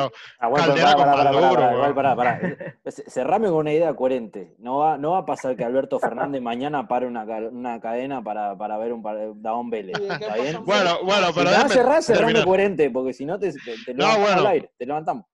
Bueno, eh, hay que organizarnos, hay que organizarnos a nivel de menores, ah, voy a hablar a nivel de menores ahora, para profesionalizarlo creo que hay que tener un equipo en Buenos Aires, este país gira en torno a, Buenos Aires y a la capital, o sea, es un país muy, muy central, por lo que yo veo, no sé que me corrían ustedes que son argentinos, sin equipos en Buenos Aires va a ser muy difícil, muy difícil poder hacer eso porque, bueno, toda la empresa y lo grueso económico del país está en Buenos Aires. a nivel de menor, creo que, que por ejemplo, falta una categoría, falta una categoría que es la categoría juvenil. Eh, bueno, las de abajo también faltan, pero la categoría juvenil es muy importante y Samuel que me lo corrija, que el seguro la jugó. Eh, hay muchos chicos que no tienen chance con los adultos y tampoco tienen chance en junior y dejan de jugar y ahí perdemos muchos argentinos. Hay material, yo te puedo nombrar 10 peloteros que, que trabajando de 14 y 15 años pueden estar pueden estar cerca, pero tienen que trabajar. Hay los entrenadores, está el caso de Samuel, yo tengo un chico muy bueno que se llama Uciel Corona. Hay gente que puede, pero hay que, hay que acompañar todo eso. Solo los chicos no van a poder, hay que acompañarlo. La selección argentina tienen que estar los mejores. A veces para, hay cosas que, que, que, uno escucha, no las puedo afirmar, Marcelo, porque no, no tengo las pruebas para afirmarlo. Veo cosas que no me gustan, como, como lo voy a decir, como en los como los champions de, algunos campeonatos nacionales, que no me gustan como lo dan, eh, no me gusta la forma, pero bueno, todo eso hay que mejorarlo. Si la organización acompaña a los chicos, acompaña a los managers, veo por ejemplo casos como el de Marcelo, no es porque esté aquí, casos como de un chico de Salta, que no recuerdo el nombre ahorita, que, viajó con Marcelo a un campeonato panamericano, que siempre están eh, buscando aprender en sabermetría, brain line, metiéndose en foros, metiéndose en conferencias, estando, o sea, hay, hay la motivación, pero hay que empujar todos el carro, todos, todos, todos. ¿Sabes, sabes que, sabes que a mí se me ocurrió una idea hace un año y medio por allí, ahorita está súper congelada porque evidentemente con el tema del coronavirus todo eso, eh, o sea, ahorita no se puede pensar en otra cosa que, que, que bueno, no sé cómo, cuándo termine esto, ¿no? Eh, Samuel, Claudio, ¿ustedes se imaginan en cualquier estadio, no, no saquen Boca, River, el de, el de Vélez, sáquenlo, saquen el de San Lorenzo, piensen más o menos, no sé, el de Huracán, Argentinos Junior, un Magallanes Águilas, aquí, sábado y domingo. En el estadio de River se puede, están las sí, Se puede, pero, pero... Como hicieron los ingleses, los ingleses lo hicieron. Pero olvídate de eso, de, de, lo, porque es casi imposible llegarle a River y decirle, River, mira, vamos a hablar de un equipo... Préstame de tu cancha, claro. Exacto. Con plata y de todo. Con plata se consigue todo. En cuanto a branding sería tremendo. Es traer el show para que la gente lo vea. Llame la atención. Y se llena. ¿Se llena o no se llena el estadio? Completamente. Y eso generaría un impacto para el resto de las empresas de acá que sería una locura porque todos dijeron, ya va, este montón de gente llena este estadio para ver béisbol. Ah, bueno, aquí hay algo, aquí hay un, un público que consumista. aquí puede pasar algo. El béisbol tiene una oportunidad hasta en marketing, porque mira, donde está el complejo de AFA es Coca-Cola. Y yo una vez hice una propuesta de llevar como béisbol a Gatorade dentro de AFA, porque sería la competencia de Coca-Cola, para aprovechar, tener, meterse Gatorade dentro de Powerade, todo lo que es el complejo de, de, la AFA, meter Gatorade dentro de lo que sería la, la, competencia de Powerade, atraer el béisbol. El béisbol tiene incluso ese poder dentro de cómo está localizado en, su central, que, que, es el de Seiza, tiene ese poder. O sea, hay vías, tanto como la que está diciendo eh, Wilmer, eh, la vía de, Claudio, bueno, que apoya la, profesionalización, pero incluso en, en, el punto estratégico del béisbol puede aprovechar incluso que una marca tan fuerte como Gator, que fue la primera que se me ocurrió porque vi que Power está enfrente, eh, puede hacer meter marcas de ese tipo, pero bueno, hay que, hay que hacer un trabajo eh, complejo. Esto ya es económico. Eh, Yo te puedo dar un ejemplo de, de, eso, Samuel. Lógicamente estamos lejos de eso hoy en día. Te puedo dar un ejemplo para cerrar, que ya me están pidiendo por interno que cierre. Sí, sí, sí. Este, vamos a la hora. Es que hablar, hablar de igual con un venezolano, hermano, va a seguir. Entonces, entonces, miren, por ejemplo, yo les voy a poner un ejemplo. Un campeonato nacional en Venezuela, más allá de ser un campeonato nacional de chicos, es un evento. Es un evento. una semana entera. Es una semana, una 15, de una semana 15 días de béisbol, te lo patrocinan empresas privadas. Yo me acuerdo que nosotros nos pusieron Pepsi y el hijo del gerente de la Coca-Cola era catcher de nosotros y fue un problema. Me acuerdo, por ejemplo, nos pusieron Pepsi en el uniforme. Entonces, es un evento, eh, te contribuyen las alcaldías, se llena el estadio, al pueblo parisino. Mi, equipo, mi equipo de pequeña liga, mi equipo de pequeña liga era Cascopet, eh, empresa, pura empresa. contratista que íbamos y le decíamos, mira, le ponemos el nombre del equipo, pero nos puede dar el uniforme. Dale, claro que sí. Ahora, llámame ahí. Eh, no sé, carnicería, un montón de cosas que se pueden hacer. Pero hay que marcar un objetivo, hay que marcar un objetivo y ver para dónde queremos ir con esa Bueno, muchachos, eh, se nos hizo largo, se nos hizo un poco largo, generalmente tardamos una hora. Vieron cómo son los millennials, esto de formato va al podcast y si dura más de cinco minutos no lo escuchan, así que nos pasamos por una hora y veinte y pico. Hay que avisarle que empiece en el podcast al revés. Claro, que empiece por el otro lado. Este, pero no, no, estuvo bárbaro, la verdad que me cae la risa y, y, la verdad que hay muchas ideas acá que ojalá, ojalá alguien las escuche, como digo siempre, o sea, pasemos, pasemos esto para todos lados. ¿Quién te dice que lo escuche un dirigente, otro entrenador, lo que sea? Y, y nada, y seguimos pateando para adelante. Les agradezco muchísimo que hayan venido hoy. La verdad que los extraño un montón. Es un honor, es un honor para mí.